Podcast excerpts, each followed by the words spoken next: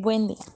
Mi equipo está conformado con José Pablo Chas Martínez y su servidora Paola Meneses Santos. A continuación les hablaré sobre la importancia del ser de una autoridad administrativa en una organización.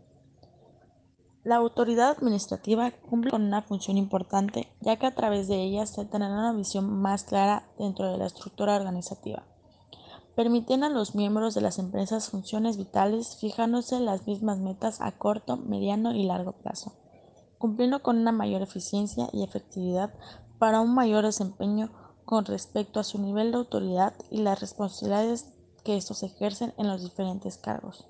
La autoridad administrativa, su calidad se refleja en los, logros de sus respectivos objetivos. A través de ella se establece la comunicación necesaria para que la organización funcione con mucha eficiencia. ¿Qué es la autoridad administrativa? La autoridad en una empresa puede definirse como el derecho legal de ordenar a otros una opción y de exigir su cumplimiento. Sin embargo, la obediencia se gana de varias maneras, por persuasión, motivación, sanciones, solicitudes, restricción o fuerza. Una persona con autoridad influye en la actividad o comportamiento de otro individuo o de un grupo, pero se deben emplear sin excesos y atropellos contra los subordinados. La función organizadora de la administración reúne los recursos físicos y humanos en una forma coordinada, combinándolos adecuadamente para alcanzar los objetivos planeados.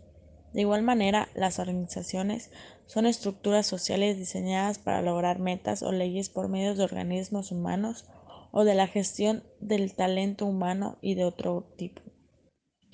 Están compuestas por sistemas interrelacionados que cumplen funciones especializadas. ¿Qué es el poder? El poder es útil para entender cómo puede la gente influir sobre las demás en organizaciones, siendo precisamente eso, su capacidad de influencia, el rasgo fundamental que lo caracteriza. El poder consiste en la capacidad de un agente influir sobre otro agente u objetivo.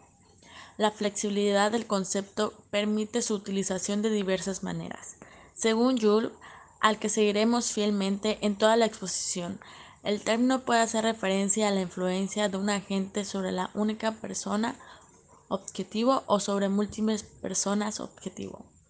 El término se refiere a la influencia potencial sobre las cosas o sucesos, al igual sobre las actitudes y comportamientos. A veces se define el poder en términos relativos más que absolutos, en cuyo caso hace referencia al grado en el que la gente tiene más influencia sobre el objetivo que en el objetivo sobre la gente.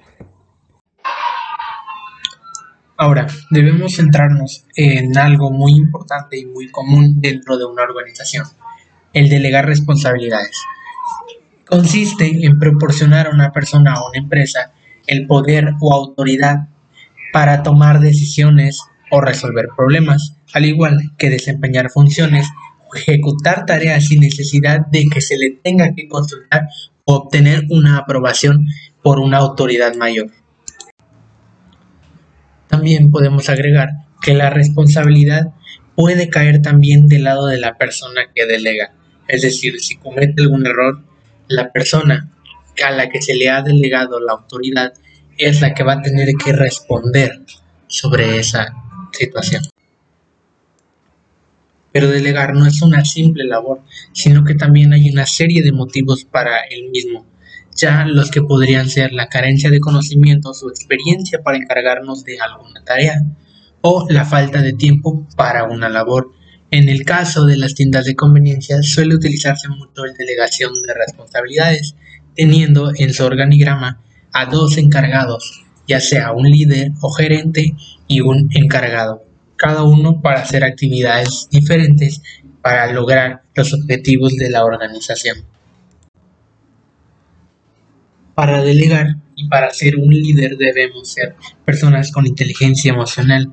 Esto debido a que no podemos mezclar el trabajo con los problemas personales y debemos elegir a la persona adecuada para acompañarnos y llevar a cabo las actividades o procesos correspondientes.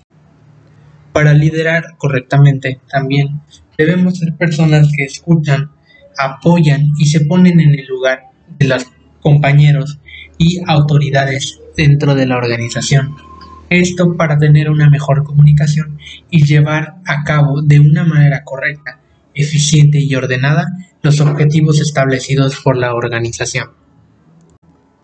Como conclusión, podemos decir que delegar autoridad no es una tarea fácil porque debemos tener definido cuáles son los objetivos y el por qué de delegar una autoridad a una persona y darle cierto nivel de responsabilidad sobre la organización, ya que esto nos puede dar una mayor participación y una mayor productividad contando con trabajadores que sean comprometidos con la empresa, participativos, cooperativos y eficientes, ya que autoridad y poder no es lo mismo.